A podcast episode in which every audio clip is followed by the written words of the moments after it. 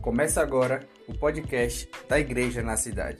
Estamos estudando em uma série de aulas os quatro primeiros livros do Novo Testamento, mais conhecido como os Evangelhos Sinóticos e o Evangelho de João. Não perca, pois toda sexta-feira estaremos juntos.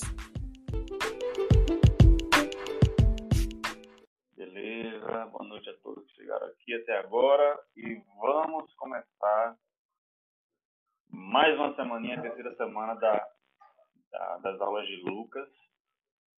E é isso aí. Parece que a gente não está caminhando. Quando eu volto para Lucas 1. Lucas 1 diz assim: Visto que muitos houve que empreenderam narração coordenada dos fatos que entre nós se realizaram. A, a, a frase-chave aqui seria: é, é, muitos houve que empreenderam uma narração coordenada. Certo? muitos outros. Vamos, vamos, nessa primeira parte, tentar pensar um pouco sobre esse, esse negócio de quem foram esses muitos, né?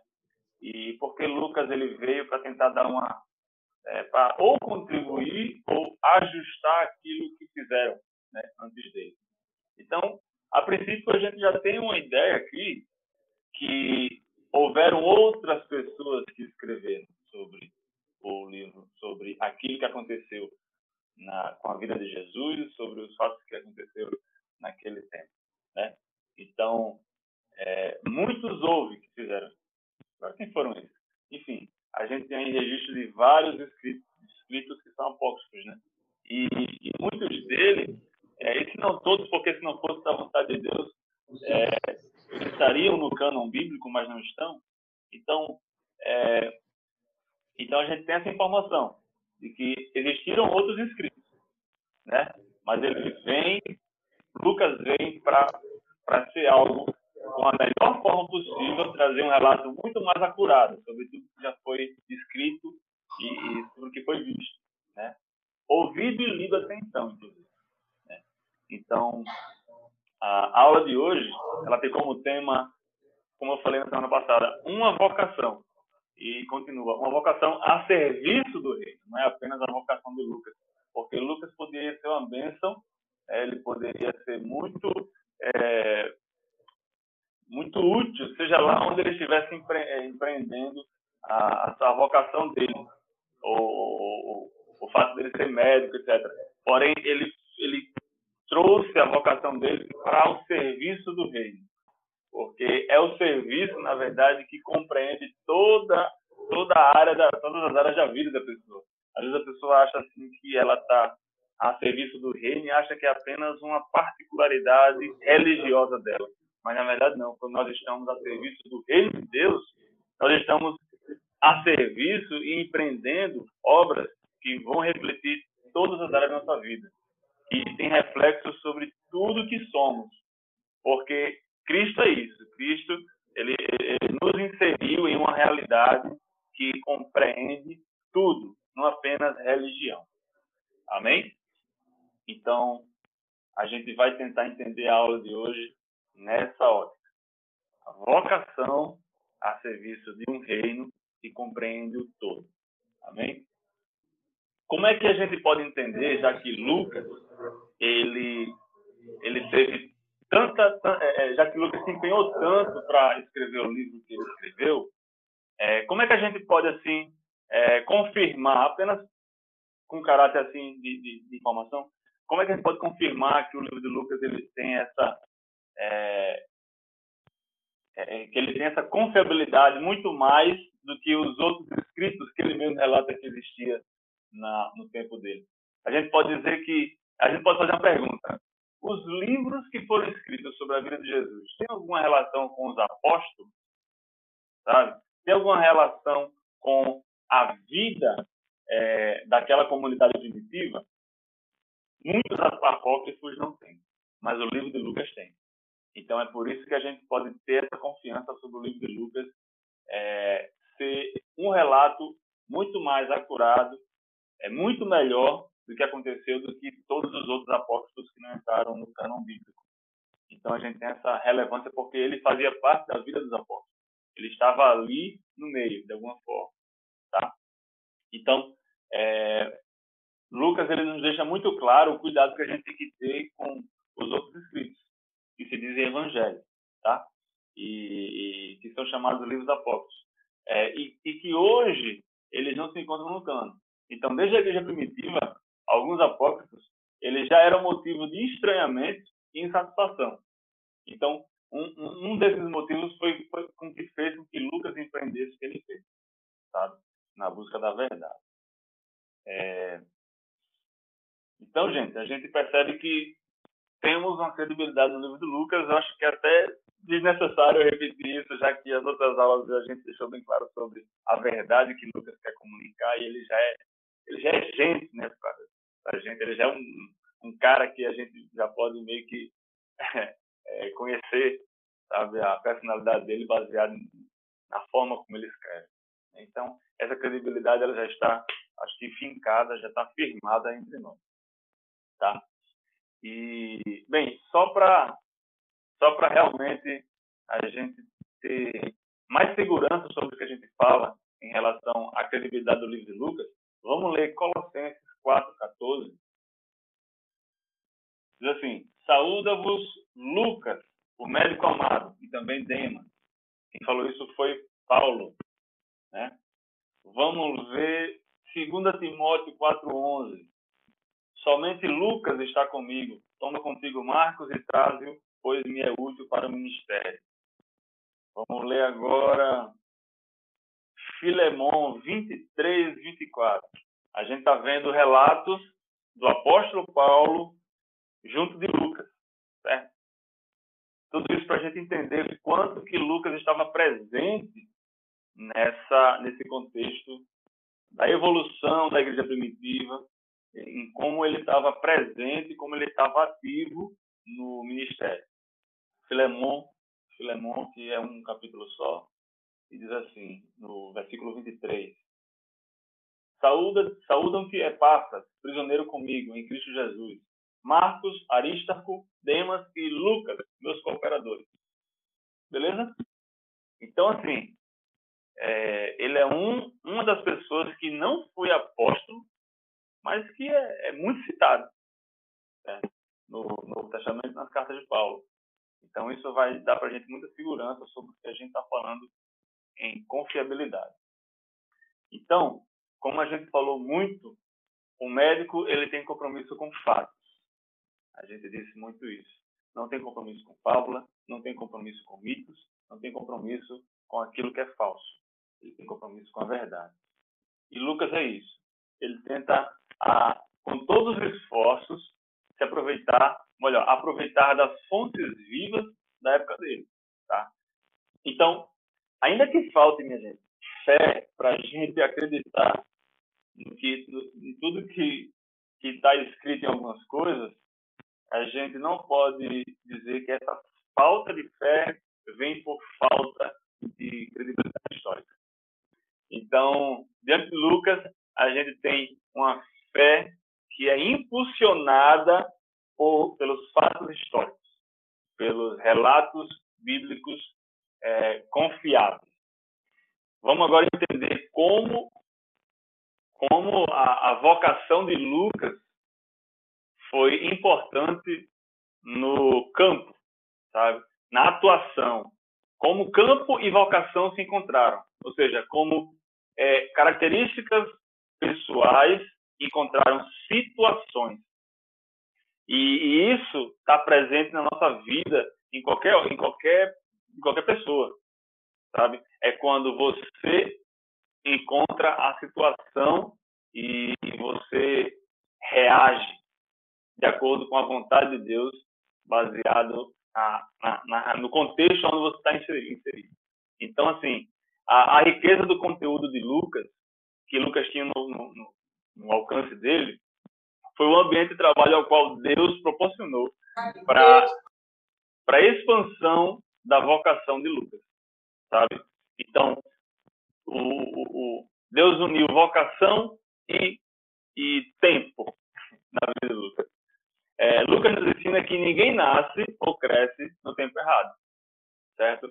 A, a, a vocação dele encontra a terra fértil, que é o tempo que ele estava é, inserido. Aí a reação dele não foi nada menos que a frutificação do que Deus colocou sobre a vida dele. E aí a gente vai caminhando sobre o que, o que é a minha intenção hoje. Entender Lucas em, em seu, em, em, seu, em seu caminho vocacional.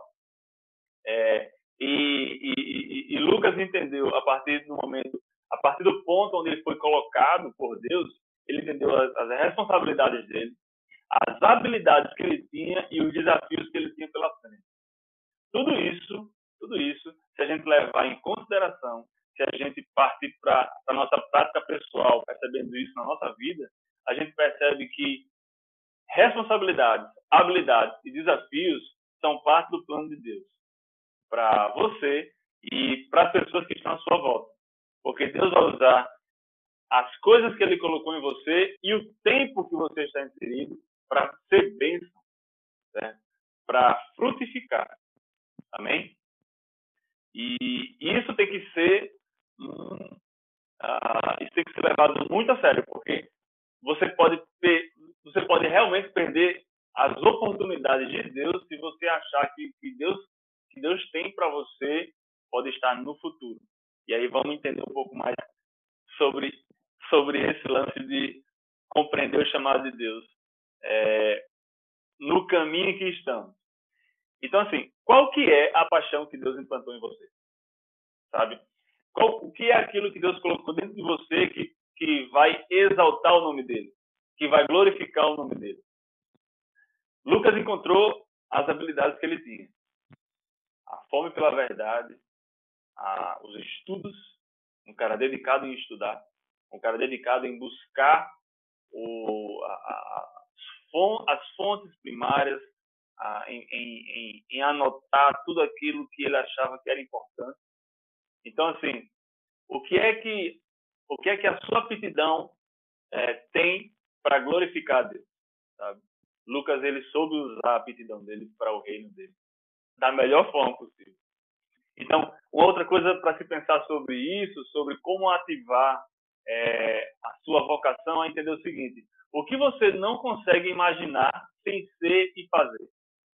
Não quando você foi enviado para a missão, mas, mas, mas ou, ou, antes de receber um título, ou antes de receber um, uma, um, um, antes de terceiros dizer para você aquilo que você é. Então, é, antes de tudo isso, o que você, o que você não pode imaginar deixa, é, sem ser ou fazer para o hoje e o agora, em suas atuais limitações.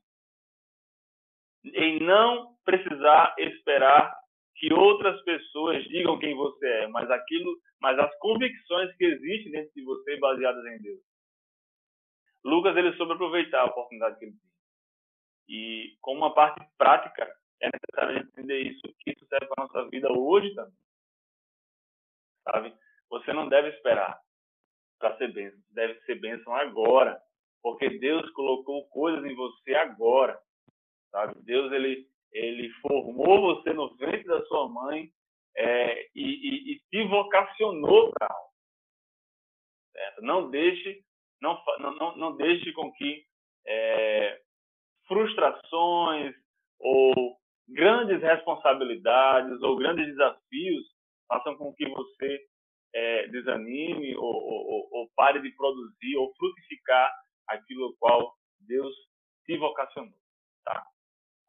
A gente tem que entender agora uma coisa. O que, que é vocação? Será que, será que a vocação e chamado estão relacionados? Porque tem gente que fala assim, poxa, eu sei fazer uma coisa, mas Deus me chamou para outra. Ou, cara, eu sei fazer isso, mas Deus me colocou como missionário. Ou, é, ah, eu queria tanto ser missionário, mas eu estou muito envolvido na minha vocação. Então, é como se uma coisa na nossa vida, sei lá, a sociedade parece que impôs com que você nunca pudesse fazer algo que estivesse no teu coração e que, e que, e que levasse isso como a, a tua atividade principal. Aquilo que tu faz ou aquilo que tu é como é, aquilo que tu mais deseja fazer como aquilo que vai sei lá, vai acompanhar você para toda a vida e vai ser tipo a chave mestra da tua vida. As duas coisas eu quero dizer para vocês, vocação e chamado, elas estão relacionadas. Na verdade, vocação é um chamado. E todo chamado é uma vocação. Vamos entender por quê. Vamos entender por quê. Vocação é chamado, toda chamada é vocação. Abre lá em Romanos 12, 2. Diz assim a palavra de Deus.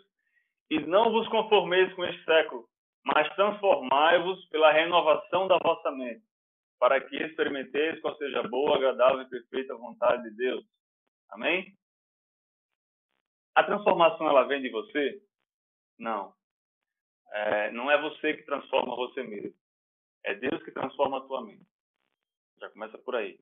Então, a vocação, ela sempre vem acompanhada de uma transformação.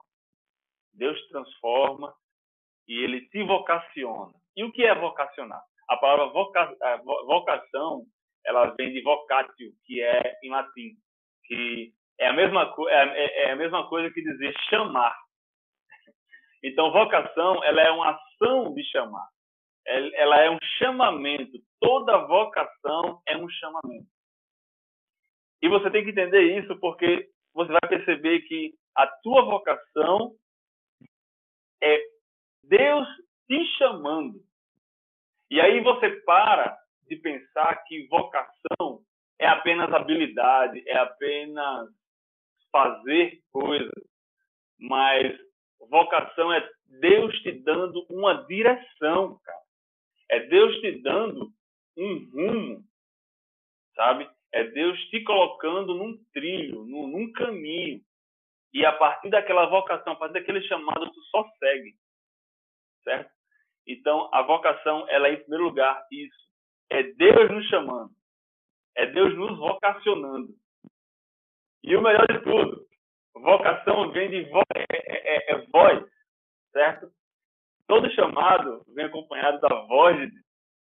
Então, o que eu estou falando é o seguinte: aquilo que Deus colocou em você foi Ele te chamando, é, é, transmitindo a voz dele para você.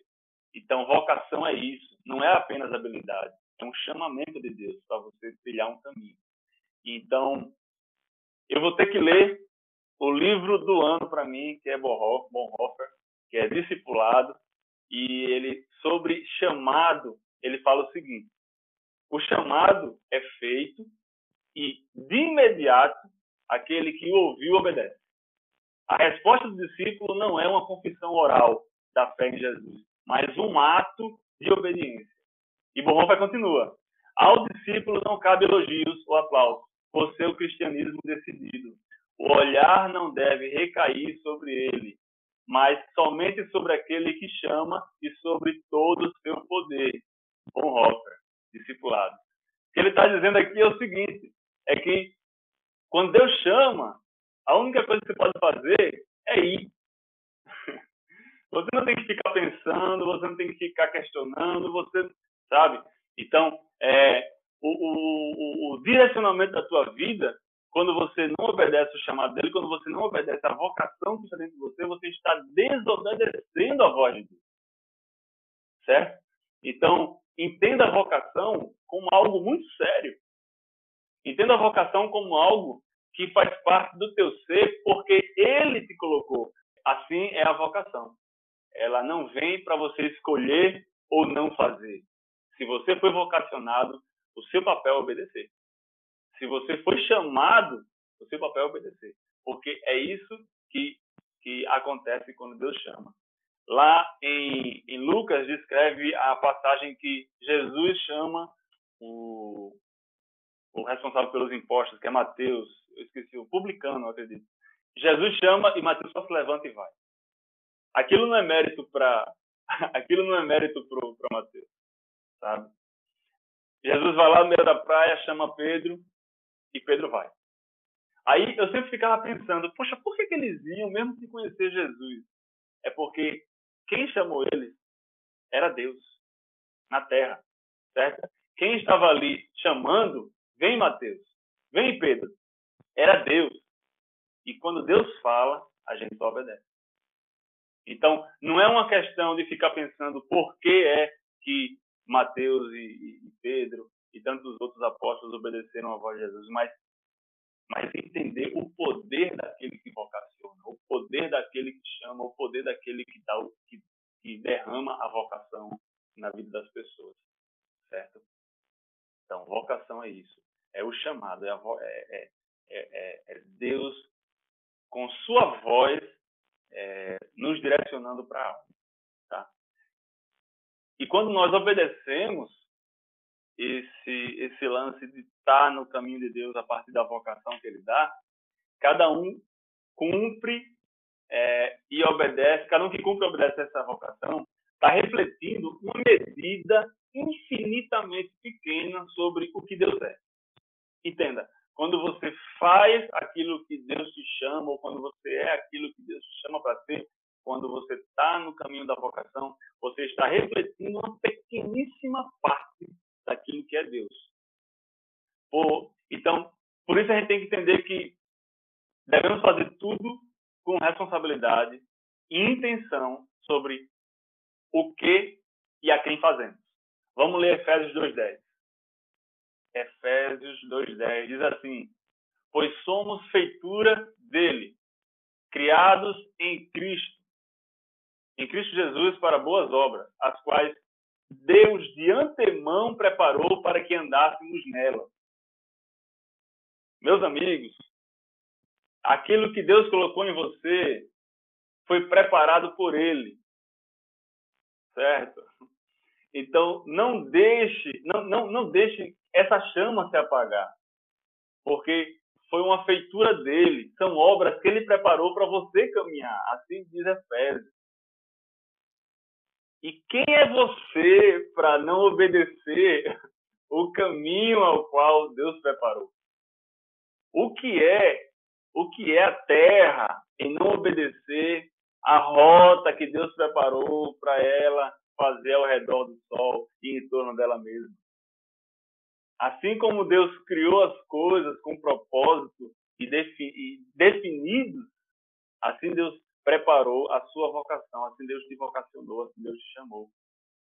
Sabe? Deus, ele te deu um propósito definido, sabe? E caminhe nesse propósito, caminhe nesse chamado, caminhe nessa vocação, senão você não vai estar fazendo nada a não ser existir. Sabe? Você não vai estar vivendo o que realmente Deus tem para você. Continuando, Colossenses 3, 23. Tudo quanto fizerdes, fazei-o de todo o coração, como para o Senhor e não para os homens, ciente de que recebereis do Senhor a recompensa da herança. A Cristo, o Senhor, é que estáis servindo. Quando você vive e quando você entende que você só vive para Ele, tudo que você faz é para Ele. Tudo, entenda uma coisa, tudo, exatamente tudo. Certo? Aí é onde entra o tal do corandeu que eu amo tanto. Corandeu é uma palavra que significa é, diante de Deus, sabe? É viver diante de Deus, é, é entender que estamos sempre, não nos escondemos de Deus. Quando agimos, quando fazemos, quando somos, não nos escondemos, nós não podemos, nós, tudo que fazemos, nós não, não colocamos uma sombra, assim, uma tenda, para que Deus não veja ou para que Deus não perceba. Não, tudo é feito às claras. Então, viver com o pensamento corondeu é, é viver que você é, é, viver sabendo que você está sempre na presença dele. E para não fugir do tema, porque estou falando sobre o livro de Lucas, Lucas entendeu isso. Ele era um médico amado que estava do lado de Paulo. Ele não deixou de ser médico, mas ele era um médico na presença de Deus. Ele era um doutor na presença de Deus. Ele era um doutor farandeio, escrevendo sobre as coisas que ele vivia no século, no, no século dele, como foi Atos, e sobre as coisas que ele ouviu e, e, e de fontes precisas e, e, corretas sobre as coisas que ele não viu, que é o livro de Lucas, sabe? Então, Lucas percebeu que ele estava em Corandeu. Essa palavra provavelmente não estava disponível Lucas naquele momento, né? a gente não sabe o contexto da, da etimologia dela, mas a gente percebe que Lucas ele fazia o que fazia diante de Deus, entendendo que verdade e religião não estão desconectadas. Verdade e estar com Deus só podem estar juntas. Amém? A consciência de, de corandeu faz com que nós agimos é, com, com mais responsabilidade sobre o caminho que ele colocou diante de nós, que é a nossa vocação. Tá? Eu estou caminhando para o final e a gente vai agora tentar perceber com mais praticidade como entender aonde eu devo me posicionar e o que, e, é, o que seria o que seria é, praticar a vocação de Deus na minha vida hoje? Quais são os sinais? O que eu devo olhar? O que eu devo me aperceber para agir, é, para agir em conformidade com a vocação, para estar atenado àquilo que Deus está falando comigo sobre quem eu devo ser na sociedade em que eu estou hoje, sabe? Que, é, quais são os sinais que a minha vocação ela vai perceber para ela agir, certo? Esse é o ponto. Então, assim, você vai ter sempre que tentar encontrar aonde há verdade, beleza e justiça. Verdade, beleza e justiça.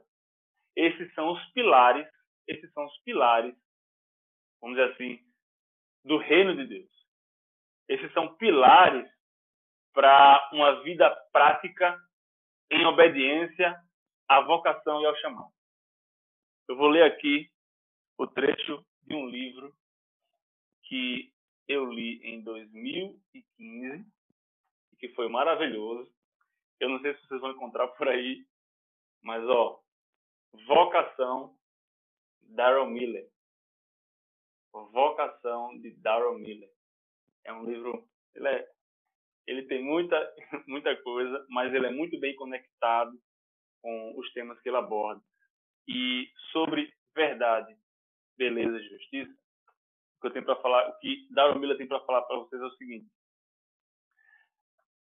as pessoas que elas estão escravizadas pela ignorância e por mentiras, elas esperam por alguém como você que traga a verdade e o conhecimento a elas. As pessoas que estão cercadas pelas trevas e pela monotonia, pela pobreza visual, elas desejam, desejam ver beleza. E as pessoas que estão esmagadas pelo peso da corrupção desejam ver justiça. Gente, é aí onde a sua vocação e o seu chamado pode atuar, independente do que você faz, de quem você é. Em todas as áreas da sociedade, em todos os lugares, é necessário verdade, beleza e justiça, porque em nenhum lugar da face da terra o ser humano não entende, é, não entende isso como algo necessário para si. Se você for para uma tribo indígena, se você for para uma tribo indígena no meio do mato, você vai perceber que existe beleza ali e os índios se importam com beleza de alguma forma, se importam com justiça de alguma forma e com verdade de alguma forma. Se você for para a mais alta sociedade que se diz autônoma e independente de Deus, em seus conceitos ateístas, em seus conceitos naturalistas, em seus conceitos esquerdistas, extremistas ou direitistas, em todo o seu conceito político que se encaixa como se fosse uma verdade absoluta, esses governos, eles precisam de verdade, beleza e justiça. Seja lá em qualquer outro nível, certo? E o cristianismo ele tem a resposta para isso. Porque a verdade, a beleza e a justiça vem de Deus, vem de Cristo, não vem de sistemas humanos. Então, nós, como cristãos, temos a certeza de que aquilo que o, ser humano mais é, persegue está escondido em Deus. Na verdade, escondido não, já foi revelado. Então, nosso dever é trazer na sua vocação, assim como Lucas fez, verdade, beleza e justiça. Verdade, Lucas escreveu um livro que fala sobre verdade, com as palavras mais belas em grego, para trazer justiça aos homens. Foi isso que Lucas fez, certo? Então, assim como Lucas pôde fazer isso, você também pode fazer na sua pequena limitação, no seu pequeno bairro, na sua cidadezinha, seja lá onde você for, na sua escola, no seu trabalho, no, na sua na sua igreja, inclusive. então, aonde você estiver, o seu dever é trazer verdade, beleza e justiça.